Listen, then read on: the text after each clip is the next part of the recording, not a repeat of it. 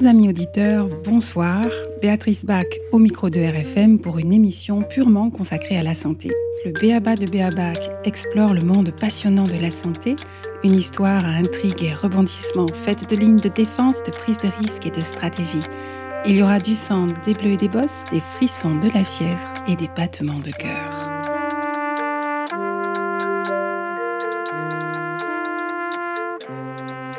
Bienvenue à tous les auditeurs pour ce 18e numéro du Béaba de Béabac.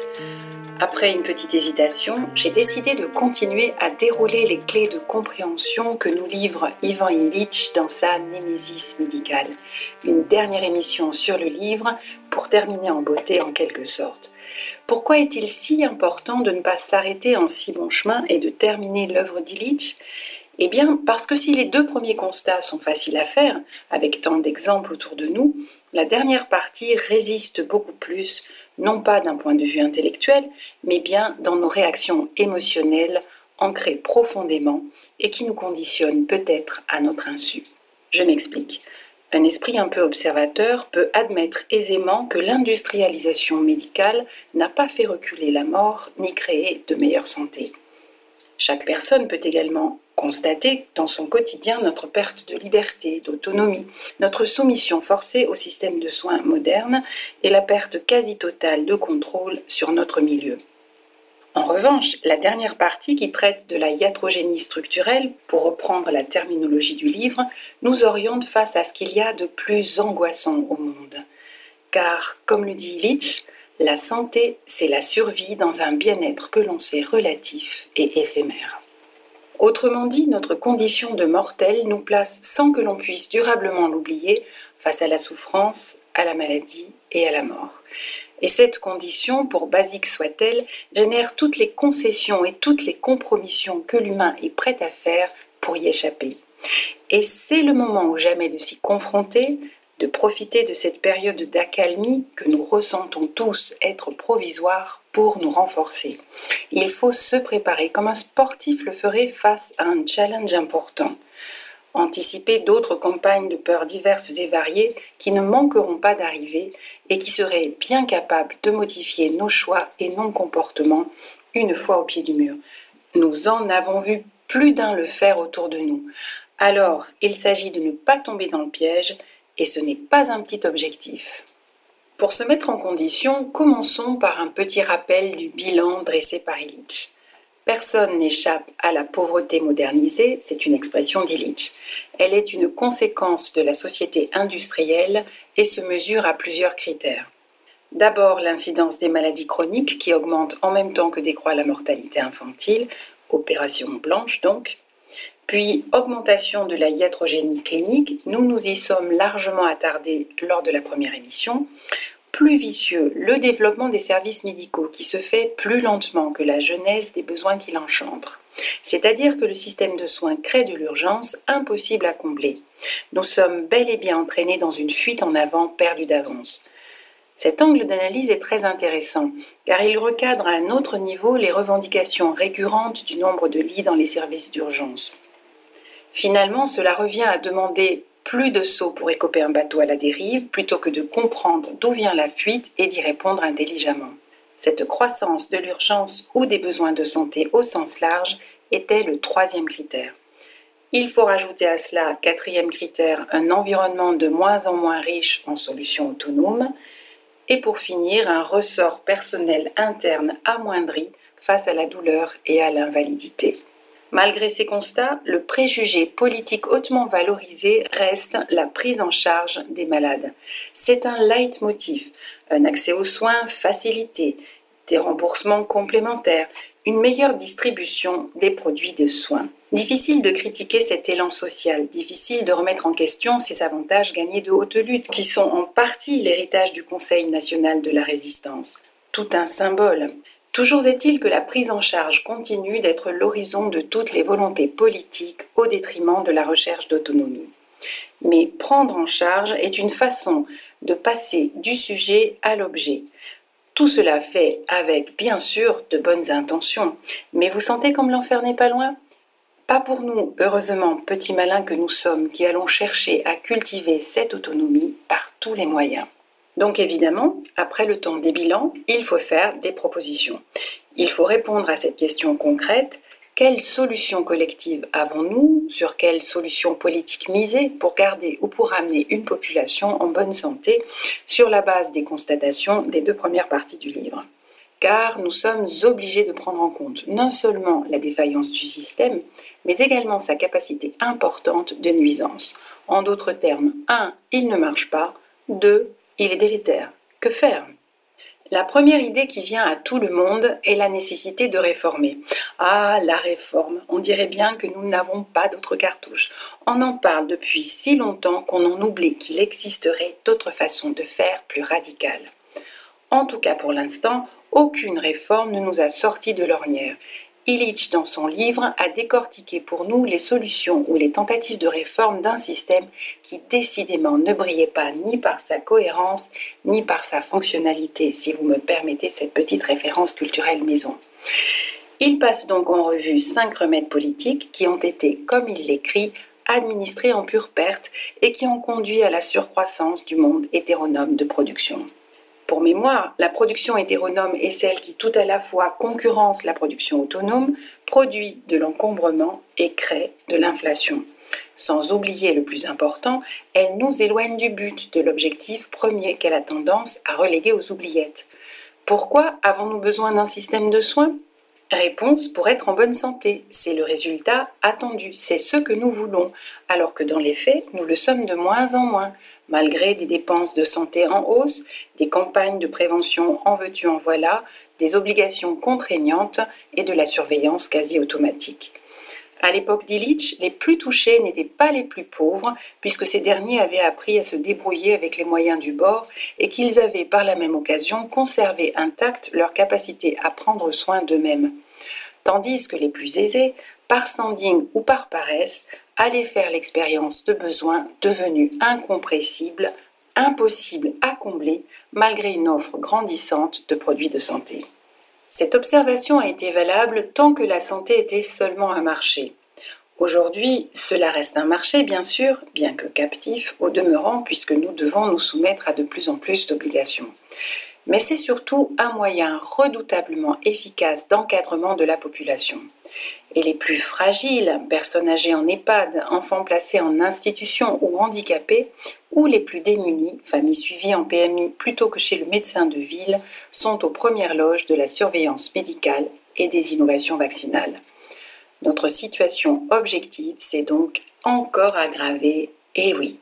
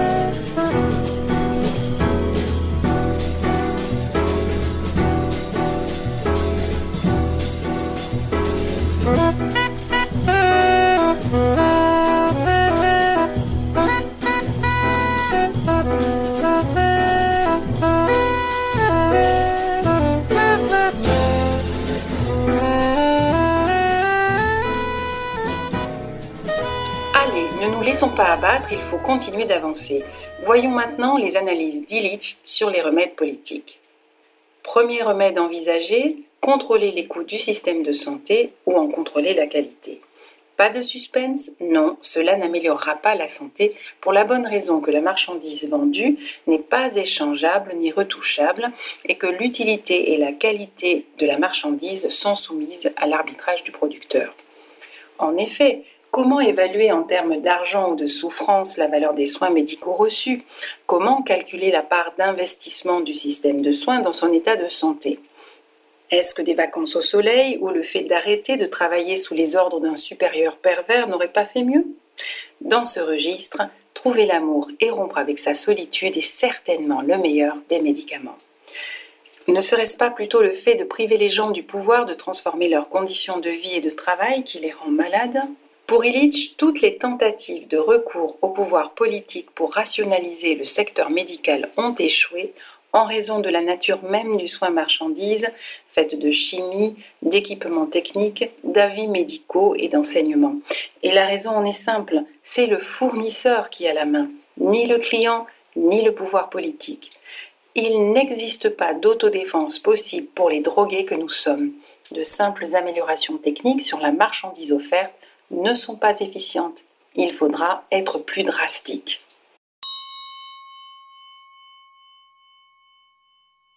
Qu'à cela ne tienne, puisque le fournisseur a la main, deuxième remède, le législateur pourrait contrôler les fournisseurs. Mais que va-t-il contrôler en réalité? En général, ce qui est discuté, c'est l'accès équitable aux consommations de soins. Cela, c'est relativement évaluable. Pourtant, plusieurs remarques s'imposent. Nous avons déjà parlé précédemment du statut social que procurent certains traitements ou interventions de pointe à l'origine d'une satisfaction symbolique proportionnelle au prix payé. Dans ce contexte, l'égalisation de l'accès aux soins est également une course sans fin. Illich écrit Dans ces circonstances, l'égalisation de l'accès au type de services existants ne peut que renforcer le pouvoir des vendeurs d'organes de rechange ou celui des technocrates qui se fixent pour objectif la régulation universelle de la pression artérielle. Ah, c'était le bon temps. La régulation universelle de la pression artérielle fait figure de mesure innocente par rapport à la gravité de ce qui nous attend. Autre remarque, on pourrait développer le même type de nuances qui prévalent en éducation entre équité et égalité. Dans un système égal, tous les élèves reçoivent les mêmes ressources, alors que dans un système équitable, les ressources sont données aux élèves en fonction de leurs besoins individuels. À l'époque d'Illich, les critères de maladie changeaient selon les milieux. Plus d'obésité pour les riches, plus de pollution pour les pauvres. Aujourd'hui, les pauvres cumulent les deux d'ailleurs. Mais c'était l'illustration qu'en matière de santé, l'égalité n'est pas forcément équitable. Le rêve technocratique de standardisation des produits de santé est une illusion pour les individus uniques que nous sommes. En dernière instance, ce mirage égalitaire produira pour Illich, je cite, l'accès égal pour tous à la dépendance vis-à-vis -vis des professionnels, aux illusions et aux dommages qu'ils causent. Voilà pour l'accès équitable aux soins. Et nous n'avons toujours pas réglé la question de la qualité des soins produits, beaucoup plus difficile à contrôler. En réalité, il n'y a pas de démocratisation des soins. Le pouvoir reste aux mains d'une élite professionnelle médico-sanitaire intégrée à la classe qui domine la production. Illich ne parlait pas encore de pouvoir profond, mais il expliquait bien que la valorisation de la santé marchandise était un symptôme de l'organisation des pouvoirs en faveur de la production hétéronome. Conclusion, le législateur veille à la distribution plus équitable d'un nombre toujours croissant de produits hétéronomes, alors même que l'équité dans le domaine de la santé demanderait une réduction du complexe médical et un accroissement des soins autonomes.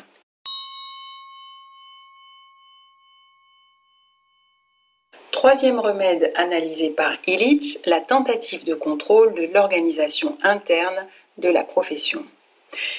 Une bureaucratie médicale intègre saurait-elle empêcher les dérapages de certains professionnels peu scrupuleux pour protéger le consommateur? La question est mal posée. En réalité, le niveau de iatrogénie est le même, quel que soit le montant des honoraires du praticien. Il ne varie pas non plus en fonction du fait que les honoraires sont libres ou fixés collectivement. Tout cela pour dire que la soif des profits personnels n'explique rien. Au contraire, c'est même un argument pour laver plus blanc que blanc. Comme le dit Leach, l'existence de quelques escrocs a toujours servi la crédulité de la corporation en dénonçant leur conduite. Le médecin honnête rend légitime les abus inhérents à sa pratique quotidienne. Ce qu'il faut bien comprendre, c'est que la iatrogenèse naît du monopole radical exercé par la profession en tant que système. Même l'augmentation du personnel paramédical diminue potentiellement ce que nous pourrions faire les uns pour les autres de manière non professionnelle et solidaire. En dernière instance, la bureaucratie médicale dépossède le peuple souverain. Tant que les médecins décideront seuls de ce qui fait la qualité du soin, indépendamment de l'avis de ceux qui le reçoivent, il ne sera pas possible d'en contrôler le coût. Aujourd'hui, il faudrait d'ailleurs remplacer les médecins par le comité scientifique et pointer du doigt la corruption galopante qui n'avait pas atteint ses sommets à l'époque d'Illich. Toujours est-il qu'aucune réforme ne sera possible dans ces conditions en vertu de l'expérience éternelle chère à Montesquieu que tout homme qui a du pouvoir est porté en en abuser. C'est sur ce même principe que le professeur d'économie Étienne Chouard s'est fait connaître en militant pour que ceux qui écrivent la Constitution ne soient pas en mesure de la faire appliquer. Pour Ivan Illich, la limitation de ce monopole radical doit se faire par le processus législatif et juridique pour permettre à la culture populaire médicale de reprendre son autonomie et d'incorporer le progrès technique. La question absolument pas subsidiaire étant de savoir qui prendra cette décision, dans quel contexte et de quelle manière mais ceci est une autre histoire.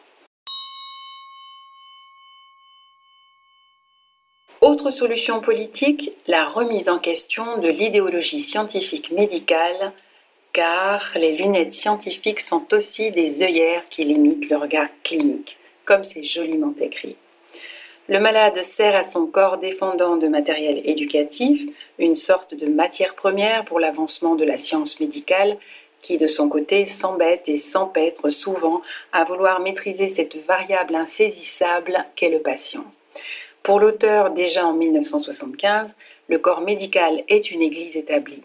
Il veut concevoir cette quatrième tentative de réforme comme la séparation de la médecine orthodoxe en tant qu'église médicale et de l'État. En d'autres termes, il s'agit de laisser de la place à d'autres façons de soigner. Très bien. Mais que faire alors pour donner des droits égaux aux différentes médecines? Intégrer l'homéopathie, l'acupuncture et la naturopathie? L'exemple de l'Inde est intéressant de ce point de vue. Il permet un financement parallèle des différentes approches médicales qui sont réellement considérées sur un pied d'égalité. En France, on pourrait illustrer cette tentative par l'émergence de la médecine dite intégrative qui a fait son apparition relativement récemment. Mais le débat est faussé dans la mesure où ces hétérodoxies médicales sont placées sous l'allégeance et la surveillance du corps médical orthodoxe. C'est donc l'orthodoxie qui expertise une pratique qui sort de son champ d'expertise en en déterminant sa validité sur des critères inadéquats et surtout en la maintenant sous son contrôle. Cela fait beaucoup, il y a peu de chances que cela fonctionne. Proposer des hétérodoxies rendues orthodoxes à force de contorsion font pourtant encore illusion auprès d'un consommateur en recherche de solutions alternatives pour échapper à la lourdeur et à l'inefficacité de son traitement chronique. Hélas, trompé sur la marchandise, il fera souvent l'expérience d'une approche en demi-teinte, un produit hybride aux résultats décevants, si ce n'est peut-être qu'il engendre moins de iatrogénie médicamenteuse. Illich étudie aussi la piste du financement direct par le patient qui aurait ainsi le droit de choisir son guérisseur, entre guillemets. Dans les faits, c'est ce qui se passe déjà pour un certain nombre de malades en France. Qu'ils vivent dans un désert médical ou qu'ils désertent l'approche hospitalière à dessein, se soigner se fait pour eux en dehors des sentiers battus. La question éthique du coût de ce suivi non remboursé se pose dans la mesure où tout le monde vous rétorquera qu'elle défavorise les plus pauvres. Cela me rappelle fortement les discussions autour du coût de l'alimentation biologique à une époque où ce n'était pas encore une niche pour la grande distribution. La bonne manière de faire aurait été de ne pas comparer un à un les produits qui certes étaient plus chers, mais d'envisager que la vraie transition intégrait des nouveaux comportements qui, eux, équilibraient le budget. Plus de faits maison, des aliments complets, rassasiants, donc des repas équilibrés, moins de grignotage, moins d'achats intempestifs, moins de plateaux télé, etc., etc. Je reste persuadée que la crise s'aggravant et les caisses de l'État se vidant, l'optique de laisser les personnes malades se soigner à leurs frais restera un argument discuté et un choix de repli. J'y vois personnellement une porte de sortie possible. Pour Illich, en revanche, à une autre époque, il est vrai, le pluralisme médical reste, quelle que soit sa forme, une politique hautement ambiguë. Car tous ces choix sont une incitation à la désertion maladive, la possibilité de se retirer sous une étiquette diagnostique faisant correspondre un symptôme à une maladie, acte qui sera d'autant plus facile à faire qu'il existe des théories différentes où puiser notre inspiration. Le corollaire est que cela crée autant de raisons de renoncer à la responsabilité, de transformer ceux qui, dans le milieu, nous rendent malades. En d'autres termes, la gestion de la maladie se technicise, se diversifie, mais par la même occasion se dépolitise. Ces quatre premières réformes s'adressent à la structure institutionnelle du complexe médico-industriel. Elles ne font que renforcer la dépendance des personnes vis-à-vis des bureaucraties médicales. Ce sera le cas tant que la santé sera traitée en termes d'intervention et de planification thérapeutique. Il reste pour l'auteur une dernière approche qu'il surnomme la capitulation du médecin face au polytechnicien. Cette dernière recette, cette dernière réforme consisterait à se polariser sur l'environnement à l'origine de la maladie, c'est-à-dire sur les déterminants non médicaux de notre état de santé. Il s'agirait de reconstruire l'environnement pour promouvoir la santé par notre comportement en prenant en compte le stress par exemple plus que l'impact d'agents particuliers. Une façon de porter son action moins sur le patient que sur le système dont il fait partie. Bonne piste, en effet, tout du moins en apparence, puisque notre environnement est une source considérable de désordre et de pollution en tout genre qui impacte lourdement la santé. Une médecine écologique donc qui postule que tous les hommes sont les produits de leur environnement plus que de leur héritage énergétique. Pourquoi pas? On ne manipule plus les corps, mais leur environnement. Pour le biologiste René Dubos, cité par l'auteur, l'adaptabilité qui est une condition de survie est aussi un handicap dans la mesure où les causes les plus courantes de maladies sont des exigences d'adaptation. Mais Illich nous enjoint de renoncer au rêve pansanitaire de la planification du milieu pour les conséquences funestes qu'il entraîne. En effet, ce qui se profile, c'est la disparition du patient au profit de l'homme administré. Cette politique transforme le monde en hôpital géant avec comme perspective l'effacement des frontières entre différentes catégories de déviance. En d'autres termes, il faut s'attendre à l'émergence et à la légitimation d'un traitement global d'adaptation de l'homme à son milieu. Rééducation et remise en état psychique seraient les différentes formes d'action possibles pour y parvenir. Il est probable, écrit Illich, que des états actuellement classés comme maladies seront bientôt démédicalisés et traités en tant que déviance criminelle ou conduite asociale. Chers auditeurs, voici le monde qui nous attend si nous laissons faire. Cette écomédecine décrite il y a presque 50 ans est la promesse de survivre dans un milieu entièrement programmé par d'autres que nous-mêmes.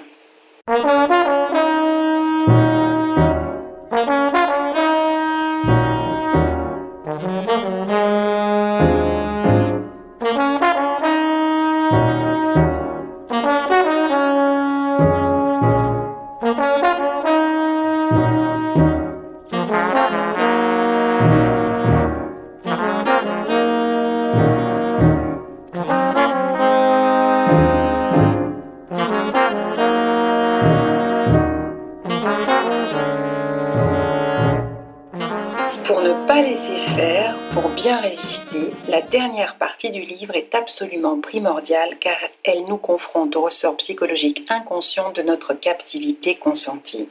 Ce dont nous avons bien conscience, en revanche, c'est de notre fragilité, de notre infirmité même, dans la mesure où nous sommes dépourvus d'instinct.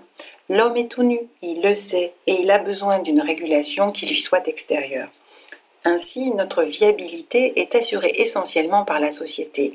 De ce point de vue-là, toute culture représente une forme possible de viabilité humaine, définissant, je cite, une façon particulière d'être humain et d'être sain, de jouir, de souffrir et de mourir. Toute culture fournit les clés d'interprétation pour ces menaces génériques que sont la souffrance, la maladie et la mort. Elle fournit un encadrement qui tout à la fois sécurise, donne une grille de lecture, mais surtout permet d'activer des ressources internes, celles-là même qui nous permettent de rester debout, ressources qui aiguisent notre capacité à nous prendre en charge nous-mêmes. Or, ce pouvoir générateur de santé inhérent à toute culture traditionnelle est foncièrement menacé par le développement de la médecine contemporaine. Un glissement s'est opéré tout en douceur dans les mentalités. L'institution médicale a inspiré l'idée que le bien-être exige l'élimination de la douleur, la correction des anomalies, la disparition des maladies et la lutte contre la mort. Il faut se rappeler sans cesse que cet objectif est relativement nouveau. Illich considérait qu'il n'avait jamais, avant l'époque contemporaine, servi de ligne de conduite pour la vie en société. Or, cette transition est lourde de conséquences. D'organisme faible, sachant récupérer par lui-même, l'homme devient mécanisme fragile qu'il faut constamment réparer. Ce qui construisait une expérience essentielle riche de sens sera désormais assimilé à une simple suite d'échecs physiologiques qui commandent le recours à une consommation médicale ou technique externalisée. La civilisation médicale moderne substitue à ce qui était autrefois un programme d'action personnelle dont on restait maître l'injonction de se soumettre au thérapeute à qui l'on remet sagement notre carnet de santé. C'est ainsi que l'on passe de l'hygiène responsable à la prestation professionnelle. La perte est immense. Elle supprime la possibilité pour l'homme, confronté à la précarité de la vie, de réagir de façon autonome et responsable. Il ne faut pas s'illusionner cependant. Être en bonne santé demande effort et engagement. Or, l'attachement et l'allégeance à la thérapeutique affectent justement la confiance dans son propre corps et dans ses capacités de récupération. Le résultat est régressif. C'est cette régression qu'Illich appelle la iatrogénie structurelle. La perte de santé, la perte terminale de santé pourrait-on dire, se révèle dans trois symptômes, sa relation à la douleur, à la maladie et sa relation à la mort. C'est sur ce point que le passage de la société traditionnelle à la société industrielle a fait le plus de dégâts.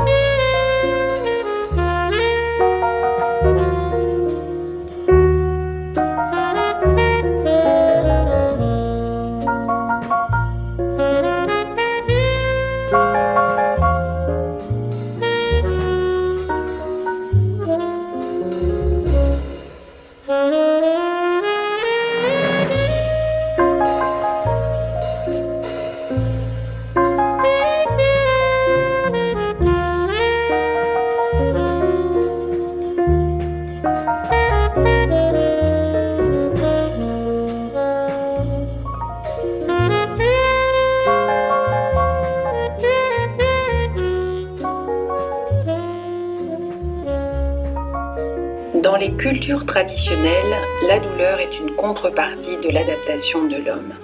Elle est en quelque sorte le témoin de sa propre réussite. Cette affirmation de l'homme face à l'adversité prend ici toute sa valeur.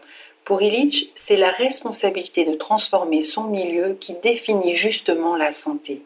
Ses actions ont un sens et le bénéfice direct en est l'élévation du seuil de la douleur. La civilisation moderne, au contraire, agit à l'opposé. L'expérience de la douleur est transformée en problème technique nécessitant une intervention extérieure systématique. Le but à atteindre est la réduction de la douleur, ce qui aura pour effet d'augmenter tout à la fois les doses et la dépendance. Or, c'est la douleur assumée comme responsabilité de sa vie affrontée de manière volontaire qui en fait une expérience personnelle. Expérience quotidienne et non héroïque, tout à la fois personnelle et sociale, diamétralement opposée à l'expérience artificielle et individualiste de la prise en charge contemporaine de la douleur. On pourrait dire que la culture stimule la capacité de chacun de continuer à vivre avec la présence de la douleur. La souffrance y est considérée comme une œuvre autonome, inéluctable et solitaire, à laquelle est rattaché un chapelet de vertus. Elle permettait ainsi aux hommes de faire face à la réalité en alimentant leur volonté d'action. Aujourd'hui, tout cela s'est transformé en une demande de gestion technique des sensations. L'homme qui souffre devient un consommateur d'anesthésie, avec un résultat inversé puisque les traitements lui procureront insensibilité, inconscience, aboulie et apathie artificiellement provoquées. Par effet boule de neige, l'hétéronomie de la douleur crée une demande accrue de médicaments, d'hôpitaux, de services de santé mentale, ainsi qu'un soutien politique à la croissance de l'institution médicale. jusqu'à entraîner un problème sémantique puisque le terme de douleur est annexé aujourd'hui par la médecine dans un sens restrictif. Car comme l'écrit l'auteur, on peut souffrir dans sa chair sans avoir mal nulle part. La douleur est une expérience intrinsèque, inaccessible à la seule acception clinique. Pour Ludwig Wittgenstein, cité par Illich, la certitude que l'autre est capable de cette expérience précède l'assurance qu'il est humain. Même le prisonnier n'arrive pas à se convaincre que son bourreau ne ressent aucune compassion envers lui. La gestion médicale de la douleur oriente les choses bien différemment. Il est intéressant à ce stade d'ouvrir une petite parenthèse au sujet des tests des effets antalgiques de produits pharmaceutiques sur les souris ou sur les singes. Il se trouve qu'on ne retrouve plus du tout les effets obtenus en situation expérimentale lorsqu'on les applique à des gens qui souffrent vraiment. Illich nous explique pourquoi. C'est uniquement lorsque la faculté de souffrir, d'accepter la douleur a été émoussée qu'une intervention analgésique a l'effet prévu. Dans ce sens, la gérance de la douleur présuppose la médicalisation de la souffrance. Traduction, les antalgiques ne marchent que sur les personnes qui ne supportent plus la douleur apprécier la logique. Il faut d'abord se déshabituer à supporter la douleur pour que des médicaments puissent ensuite nous soulager de celle-là même que nous ne supportons plus. Dit autrement, la solution précède le problème, voire la solution crée le problème. C'est un mécanisme bateau en marketing. Pour vendre un produit, il faut créer un besoin. C'est une règle valable pour toute marchandise, y compris la santé. Ce n'est pas sans rappeler non plus certains scénarios de fiction où pour vendre un médicament, les méchants relâchent la nature le virus dont il est l'antidote. Selon la formule consacrée en matière d'œuvres de fiction, toute ressemblance avec des faits réels ne pourrait être que fortuite. À l'opposé de cela, le point commun de toutes les idéologies traditionnelles était qu'elles soutenaient la souffrance consciente d'un mal inévitable. La douleur est la teinture amère ajoutée à la pétillante infusion de la semence du monde, formule alchimique du XVIe siècle. Le monde traditionnel voit dans la douleur la manifestation d'un monde imparfait. Elle est cosmique et mythique, elle est intrinsèque à la nature dont l'homme fait partie. Et parce qu'elle est une expérience de l'âme présente dans le corps tout entier, éliminer la douleur serait synonyme d'éliminer le souffreur. Après la douleur, c'est la maladie que la modernité cherche à supprimer. L'industrialisation médicale a en effet vu la naissance d'un autre mythe, celui de la disparition totale de la maladie dans une société que l'on veut sans trouble ni passion. Petite anecdote historique, à l'époque de la Révolution, personne n'allait à l'hôpital pour recouvrer la santé. Les malades, les fous, ceux qui mouraient de faim s'y retrouvaient entassés pêle-mêle à plusieurs par lit. Les montagnards avaient même demandé la suppression pure et simple de tous les hôpitaux puisqu'ils engendraient inévitablement misère et flétrissure. Et pour cause, si une société continuait à avoir besoin d'hôpitaux, c'est que la révolution avait échoué. Mais il faut revenir à la naissance des maladies puisqu'on a décidé qu'il fallait les éradiquer. En effet, les maladies en tant qu'entité sont d'origine récente. Pendant très longtemps, la maladie a désigné un état de souffrance générale de naître qui n'était plus en santé, comme diraient les Québécois. Pour Hippocrate, il n'y avait pas d'ambiguïté sur le sujet. Il n'est pas de pesée, pas de conformation et pas de calcul dont on puisse faire un critère de la santé et de la maladie. Il n'existe dans l'art de la médecine aucune certitude si ce n'est dans le sens des médecins. Fin de citation. L'essence, c'est-à-dire l'observation. Donc pour Hippocrate, il ne faut pas reconnaître la maladie ou la santé par des mesures. En gros, il n'aurait pas cherché votre taux de cholestérol ni mesuré T3, T4. Mais revenons au sujet. Ainsi, transformer une image médicale globale en entité clinique distincte, c'est-à-dire en maladie distincte, est une révolution médicale, un changement complet de paradigme. On va pouvoir désormais se lancer dans des classifications scientifiques et des étiquetages très organisés. Pour appuyer les propos d'Illich, il faut faire remarquer que ce procédé détrône une vision dynamique de la maladie au profit d'une vision statique. Ce qui était jusqu'alors en déséquilibre d'un état de santé antérieur, devient la production presque ex nihilo d'une entité matérielle identifiable. On pourra désormais dire qu'on a attrapé, entre guillemets, une maladie, une chose extérieure qui s'est greffée à nous et qu'il faudra détruire. Ceci est l'essence de ce qu'on appelait autrefois la materia peccans, la chose qu'il faut chercher, extirper, retirer par tous les moyens possibles. Nous en sommes encore là aujourd'hui. Nous traquons la materia peccans à cette différence près qu'elle se cache toujours plus profondément au cœur des cellules, des mitochondries ou des brins d'ADN il faudrait tout de même penser à l'éventualité de stopper un jour cette fuite en avant. Descartes aussi a, joué son rôle avec sa conception horlogère qui déplace si bien la santé sur une problématique mécaniciste. En tout cas, c'est depuis ce changement de paradigme que la maladie fut soumise petit a à la vérification par le recours aux mesures, cela même qu'Hippocrate refusait, petit b à l'étude et à l'expérimentation clinique, et petit c à l'évaluation technique conforme aux normes, c'est-à-dire tout le contraire d'une approche traditionnelle. Résultat, la mesure est entrée dans les actes médicaux, ce qui a préparé la voie à la conviction que les maladies existent en elles-mêmes. Cette tendance a été renforcée par le recours à la statistique devenue quasi systématique depuis. Autre résultat, l'intérêt du médecin s'est déplacé du malade vers le mal. La révolution copernicienne du système médical est dogmatique. L'homme cesse d'être le centre de son univers, détrôné par ces entités nominatives que sont les maladies. L'hôpital est devenu un musée de la maladie, un lieu propice à l'étude et à la comparaison des cas. La santé change de statut par la même occasion, elle devient l'absence de symptômes cliniques et s'associe au standard de la normalité.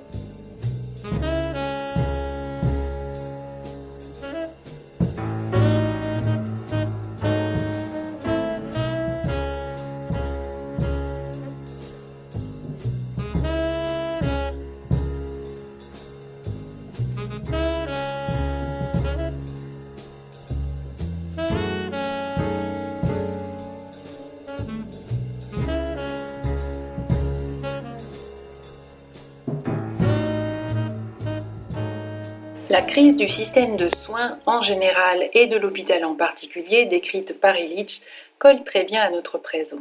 Exemple, Madame X tombe malade, elle a une production autonome d'anticorps qui la protège, c'est très pratique, la nature est bien faite. L'industrialisation de la santé lui propose une production hétéronome d'anticorps par le vaccin. Mais, tour de passe-passe, le système médical supprime le but premier qui est la production d'anticorps et ne se concentre plus que sur le soin lui-même, ici, le vaccin. La preuve, c'est que les taux autonomes d'anticorps développés par la maladie naturelle ne sont pas pris en compte dans les gestions des standards de normalité du calendrier vaccinal. Au-delà d'un certain délai, même avec des anticorps naturels, vous serez injecté. Le but écarté, il ne reste que le produit. Comme l'écrit si bien Ivan Illich, Némésis industrialisée est le salaire d'une politique de participation obligatoire à la poursuite de rêves standardisés. Pour l'auteur, cette crise admet deux solutions opposées. Soit accentuer encore la tendance à la surmédicalisation, c'est-à-dire le projet mondialiste pour notre pomme, c'est ce que nous vivons aujourd'hui, soit démédicaliser. Cette deuxième proposition est très certainement la voie à suivre. Mais il faut être bien conscient que nous aurons deux obstacles majeurs à surmonter, l'un à l'extérieur, l'autre à l'intérieur de nous, c'est-à-dire la politique sanitaire mondiale d'un côté, ce n'est pas du gâteau, mais également une idéologie médicale inculquée dès le berceau et dont nous sommes collectivement prisonniers. Le rabâchage que le médecin, ce savant aux longues études, combat héroïquement des entités ennemies dans le corps du malade y joue pour beaucoup. Le système de santé maintient le patient suffisamment dans l'ignorance, avec force de vocabulaire technicien et incompréhensible, pour s'assurer qu'il coopère gentiment à sa propre manipulation. Malheureusement, il faut compter également sur la passivité de ce dernier, devenu objet de soins sans trop broncher. Il ne s'agit pas de nier une compétence réelle, mais il faut prendre position contre la duperie du public. Déprofessionnaliser ne signifie pas abolir la médecine, mais briser le monopole du corps médical. Illich le martèle sans cesse. La déprofessionnalisation de la médecine signifie que sera démasqué le mythe selon lequel le progrès technique exige une spécialisation constamment accrue des tâches, une démission sans cesse grandissante de l'homme, traité dans des institutions impersonnelles au lieu de placer sa confiance dans ses semblables et dans lui-même. Une solution saine à la crise du monde médical passera par plus d'épistémologie et moins de technologie médicale, affirmait-il. Reste à comprendre notre rapport à la mort. Cet événement certain a une date incertaine dont il est dit que l'on ne connaît ni l'heure ni l'endroit. Ce qu'on peut dire en revanche avec certitude, c'est que l'image de la mort est modulée par les institutions et les mythes d'une société. Les populations primitives faisaient de la mort un rituel social qui préservait la solidarité de groupe. Pour l'époque contemporaine qui nous occupe, partout où a pénétré la civilisation médicale, une nouvelle image de la mort s'est implantée. L'idéal moderne serait de mourir naturellement, à un âge avancé, en étant parfaitement suivi médicalement. Reste à faire la prise de conscience que le corollaire de cet idéal est un nouveau niveau de contrôle social. Car dès lors que le médecin est parvenu à s'interposer entre l'humanité et la mort, elle a perdu son immédiateté et l'intimité tissée avec l'homme depuis des millénaires. De ce point de vue, les rituels médicalisés constituent un aspect de ce contrôle social dont la légitimité repose sur le mythe d'une guerre sans issue contre la mort. Les liens traditionnels disparus, la médecine industrialisée crée une unité factice du genre humain autour de l'hôpital. Mais il ne faudrait pas oublier, pour citer une dernière fois Illich, que le trépas en milieu hospitalier est un objectif de développement économique. Tout le livre traite de l'enjeu décisif de l'autonomie de l'homme post-industriel. Il n'y a pas 36 méthodes. Il faut viser une réduction radicale de la production hétéronome de soins afin de permettre la synergie positive avec l'action autonome. Si la santé suppose d'assumer une responsabilité personnelle devant la douleur, l'infériorité, l'angoisse et la mort, il nous faut nous rappeler avec espoir que nous sommes partie prenante de l'éclosion de cette force. Elle est une denrée précieuse à cultiver dès maintenant et chaque jour nous pouvons acquérir à la fois des compétences et de la détermination, engranger des savoir-faire et forger notre mental. Nous pouvons développer cette force chez nous comme l'encourager chez nos proches. Et si d'aventure nous nous pensions réduits à l'impuissance, l'exemple des sociétés traditionnelles nous rappelle qu'il est toujours possible de recourir à notre compassion qui sait si bien soutenir la guérison, l'infirmité ou le déclin.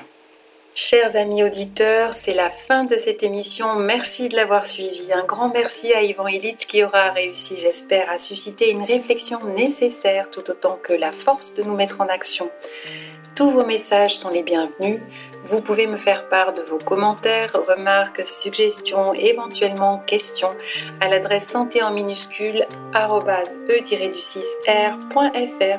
Je vous donne rendez-vous à la rentrée pour un nouveau numéro du BABA de BABAC. D'ici là, prenons soin de nous, de nos familles et de nos proches. Entraînons-nous à être autonomes et solidaires. Restons optimistes, unissons-nous et souvenez-vous que même et surtout les révolutionnaires doivent veiller sur leur santé. Chin chin, chers auditeurs. À la prochaine.